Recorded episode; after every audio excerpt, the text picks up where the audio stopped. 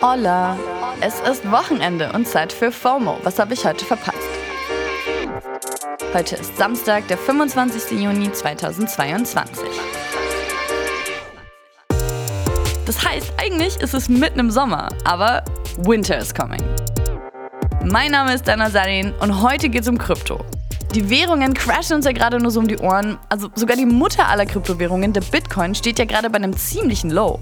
Also nur mal zum Vergleich.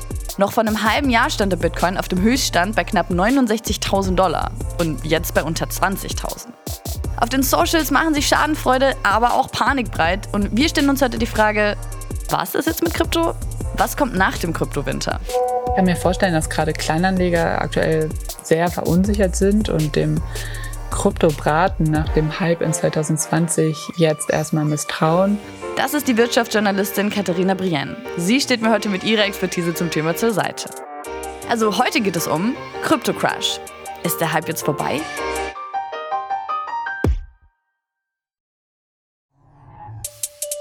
Zum Einstieg klären wir vielleicht noch mal ganz kurz, was ist Krypto überhaupt? Ganz knapp gehalten sind es einfach digitale Vermögenswerte. Also da gibt es keine physische Form wie bei Geldscheinen oder Münzen. Das heißt, sie können eben auch krass im Wert schwanken und sind nicht von irgendeiner zentralen Bank oder so reguliert. Wir haben vor einem Jahr ja schon mal eine Folge über Bitcoin und Co. gemacht. Also, wenn ihr das alles noch mal ein bisschen ausführlicher hören wollt, verlinken wir euch die mal in den Show Notes. Als wir die Folge im Mai 2021 gemacht haben, war Krypto ja mega das Ding. Vorher hat man, glaube ich, so als Normalbürgerin eher nicht so viel davon mitbekommen. Und so ab 2020 war das Thema auf einmal auch überall im Mainstream. Letztes Jahr sollen dann schon über 100 Millionen Menschen weltweit mit Krypto gehandelt haben. Und in Deutschland im letzten halben Jahr laut einer Studie schon über 10 Prozent der zwischen 16 und 60-Jährigen. Das ist schon eine ganze Menge.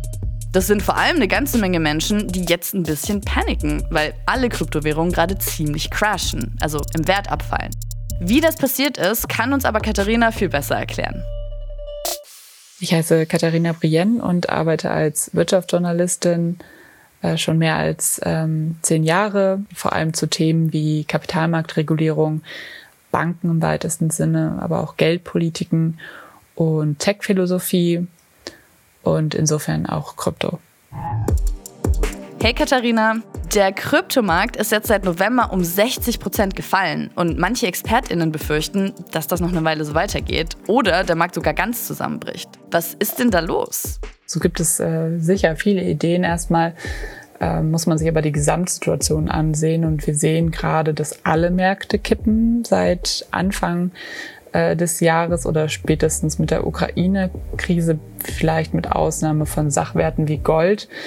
Ähm, wir haben allein mit den Tech-Werten an den Aktienmärkten gesehen, dass die seit Jahresbeginn wahnsinnig verloren haben. Überall muss man sagen, ist die Rede von Rezession. Ähm, und das wird wiederum natürlich von makroökonomischen Faktoren getrieben, wie immer noch der Pandemie und der Unsicherheit darum, also ob wir eine weitere Welle erleben im Herbst dann spielt natürlich auch der Krieg in der Ukraine eine riesige Rolle und die Lieferschwierigkeiten, die damit einhergehen, aber auch steigende Energiepreise, Preisteuerung, wie wir sie seit Jahrzehnten nicht mehr gesehen haben und von der nicht so richtig klar ist, ob die Zentralbanken die Inflation nochmal in den Griff bekommen. So. Und das ist dann erstmal die Basis und von da aus kann man sagen, dass die Kryptoszene ganz offensichtlich ja wie der Aktienmarkt insgesamt von den vergangenen zehn Jahren profitiert hat, ähm, die als Phase des Booms zu beschreiben sind.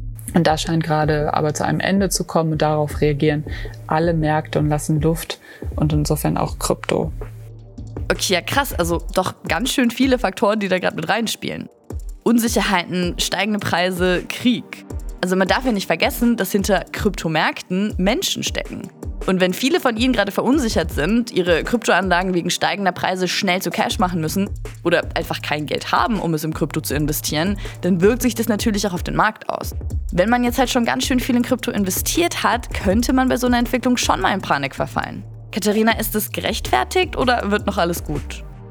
Also ob jemand in Panik geraten muss, das hängt äh, in erster Linie erstmal davon ab, äh, wie er oder sie investiert ist und ob äh, die Investition nur Spielgeld ist oder vielleicht doch eine Summe, die die man nicht so einfach verlieren kann. Ähm, Im Moment würde ich sagen, ist nicht so richtig absehbar, wohin die Reise geht. Ich kann mir vorstellen, dass gerade Kleinanleger aktuell sehr verunsichert sind und dem Kryptobraten nach dem Hype in 2020 jetzt erstmal misstrauen. Äh, Gerade wenn man dann so Nachrichten hört, so Krypto-Plattformen wie Celsius vor kurzem, äh, die einfach Kundenkonten gesperrt haben und die haben immerhin 1,6 Millionen Konten in Verwaltung. Also das ist dann schon auch eine größere Nummer. Also da kann man als Kleinanleger schon auf die Idee kommen, ob das äh, gerade so eine gute Idee ist, irgendwo investiert zu sein, wo man nicht mal weiß, ob man dann am Ende an das Geld kommt. Gibt es denn eine Möglichkeit, sich als Anlegerin da irgendwie abzusichern? Unter den Kryptoleuten wird eigentlich immer gesagt, dass alles, was auf Plattformen ist, also was man nicht selbst auf einer sogenannten Cold Wallet hat, also vom Internet getrennt, nicht äh, sicher ist und ähm, ja, in, und äh, dass da insofern dazu geraten wird, äh, die Assets, die man hat oder die Coins, die man hat, so zu sichern, dass sie nicht in den Händen von irgendwelchen Plattformen sind, die im Zweifel pleite gehen können. Ja, weil das passiert eben gerade. Oder zumindest sind viele Krypto-Plattformen ziemlich am struggeln. Der CEO von Coinbase, also einem der beliebtesten Umschlagplätze für Krypto, hat jetzt erst verkündet, dass er rund 20 Prozent seiner Angestellten kündigen muss. Das sind über 1000 Menschen. Und auch andere Kryptounternehmen haben in den letzten Wochen bekannt gegeben, dass sie Stellen abbauen. Hört sich eigentlich alles ziemlich düster an. Manche sagen aber, dass das Ganze halt eine normale Marktphase ist. Also Werte sinken und steigen eben aber auch irgendwann wieder und man sollte jetzt einfach die Füße stillhalten. Katharina denkt auch nicht, dass es das jetzt schon war mit Krypto. Ich gehe eher davon aus, dass wie in früheren Zyklen der Kryptoentwicklung die aktuelle Krise auch nur eine Phase ist und äh, ja, wir werden vielleicht größere Verwerfungen sehen, aber das ist am Ende vielleicht eher mit der Dotcom-Blase zu äh, vergleichen, in der ja auch viele Unternehmen, die so in der frühen Kommerzialisierung des Internets eine Rolle spielen wollten, dem ja pleite gegangen sind und ähm, danach dann aber, aber eben jene großen Unternehmen entstanden sind wie äh, Google und so weiter, ähm, ja, die daraus äh, irgendwie hervorgegangen sind. Also ähnlich könnte man es jetzt auch beim Crypto-Crash sehen. Etablierte Währungen wie Bitcoin entwickeln sich gerade hin zu realistischeren, haltbaren Preisen. Und kleinere, instabilere oder einfach unsinnige Währungen werden gerade aussortiert. Think Dogecoin. Der Hype hat ja wirklich alle möglichen Kryptowährungen nach vorne gebracht, die dann auch super schnell gewachsen sind. Also people couldn't get enough. Aber warum eigentlich? Also das ist in zwei Lager zu unterteilen, würde ich sagen. Es gibt auf der einen Seite sicher die Leute, die entweder lange dabei sind, also vielleicht schon früh äh, Bitcoin mitbekommen haben oder das Entstehen von Ethereum und anderen Projekten, die so eher ideologisch oder ideell bewegt sind und die darin eine echte Alternative sehen ähm, zum bestehenden Finanzsystem. Und dann gibt es auf der anderen Seite, im anderen Lager eben das bestehende Finanzsystem also institutionelle Anleger zum Beispiel, die ähm, Krypto vielleicht nicht so früh mitbekommen haben, aber so umso mehr Aufmerksamkeit da drauf war oder umso, umso mehr die Preise gestiegen sind, das immer ernster genommen haben und dann so spätestens ab 2017 oder aller spätestens 2020 es fast wie kein Vorbeikommen mehr gab, weil dann der Markt äh, doch zu groß war oder zu viele Versprechen bedeutet hat. Ja, und der Kult, beziehungsweise warum aus ähm, Krypto, beziehungsweise ja, viel dezidierter bei Bitcoin so eine Bewegung entstanden ist, hat sicherlich so insgesamt aus unserer Zeit zu denken, in der es so eine Kritik an bestehenden Institutionen gibt und aber ursprünglich bei Bitcoin vor allem das als Reaktion auf die Finanzkrise zu verstehen war. Apropos bestehende Institutionen. Hat die Kryptokrise denn auch Auswirkungen auf den herkömmlichen Finanzmarkt? Also wenn man jetzt überhaupt nichts mit Krypto am Hut hat, betrifft das einen dann trotzdem irgendwie? Mal einen Vergleich anzustellen, der Kryptomarkt wird aktuell insgesamt auf ein Volumen von rund 1,75 Billionen US-Dollar geschätzt. Der weltweite Aktienhandel wiederum hat ein hat 2020 ein Volumen von 185 Billionen US-Dollar gehabt. Also daran lässt sich ganz gut bemessen, dass der Kryptomarkt vielleicht inzwischen groß ist, aber eben im Vergleich zum weltweiten Aktienmarkt relativ klein. Und insofern würde ich sagen, dass äh, von Krypto keine großen Auswirkungen auf den konventionellen Markt ausgehen. Krypto ist vielleicht eher eine Art Barometer, ob die Märkte insgesamt eher von Gier oder Angst getrieben sind.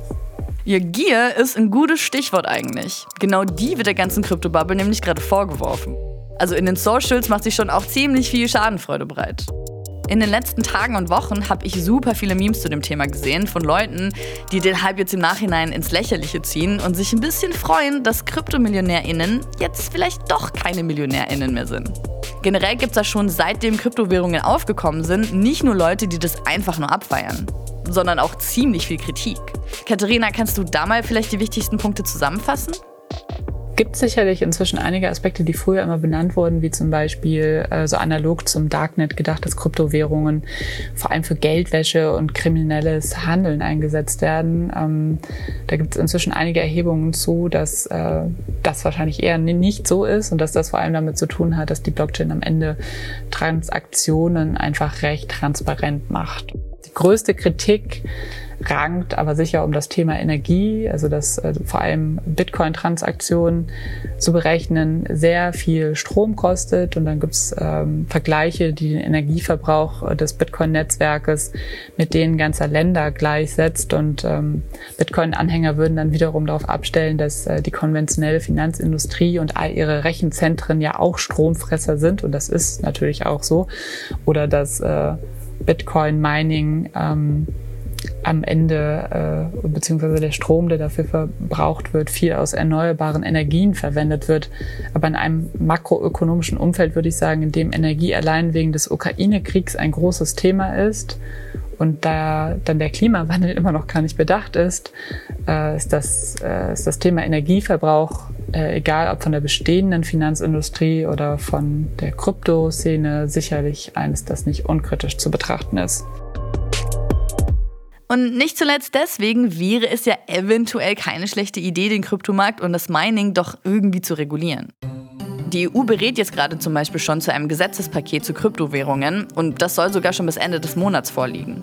Katharina, was hältst du denn generell von einer europäischen Regelung von Krypto? Ich muss sagen, dass ich ähm, zu der Idee, eine europaweite Regelung zu finden, Krypto zu regulieren, äh, zwiespältig aufgestellt bin oder das zwiespältig empfinde, äh, wie in allen Fragen der Harmonisierung des europäischen Binnenmarkts, will man ja bei so einer europäischen Lösung immer versuchen, Europa zu stärken. Bei Krypto würde ich sagen, geht es aber ja gerade um die Idee der Dezentralität. Und wenn man das ernst nimmt, kann man das eben nicht äh, innerhalb Europas regeln, weil es einfach viele äh, Krypto Investoren und Beteiligte gibt, die einfach überall in der Welt sitzen. Also wäre der einzige Weg, das realistisch zu re regulieren, eigentlich eine globale Lösung. Ich würde mir so oder so aber wünschen, dass äh, Krypto als ähm, Technologie insgesamt äh, sich im Guten entwickeln kann und dass es äh, nicht tot reguliert wird. Danke, Katharina. Ja, bleibt auf jeden Fall spannend, wie sich das weiterentwickelt, also wie das Eingreifen der Politik sich dann auf den Kryptomarkt auswirkt. Ich habe jedenfalls ganz schön viel gelernt in dieser Folge.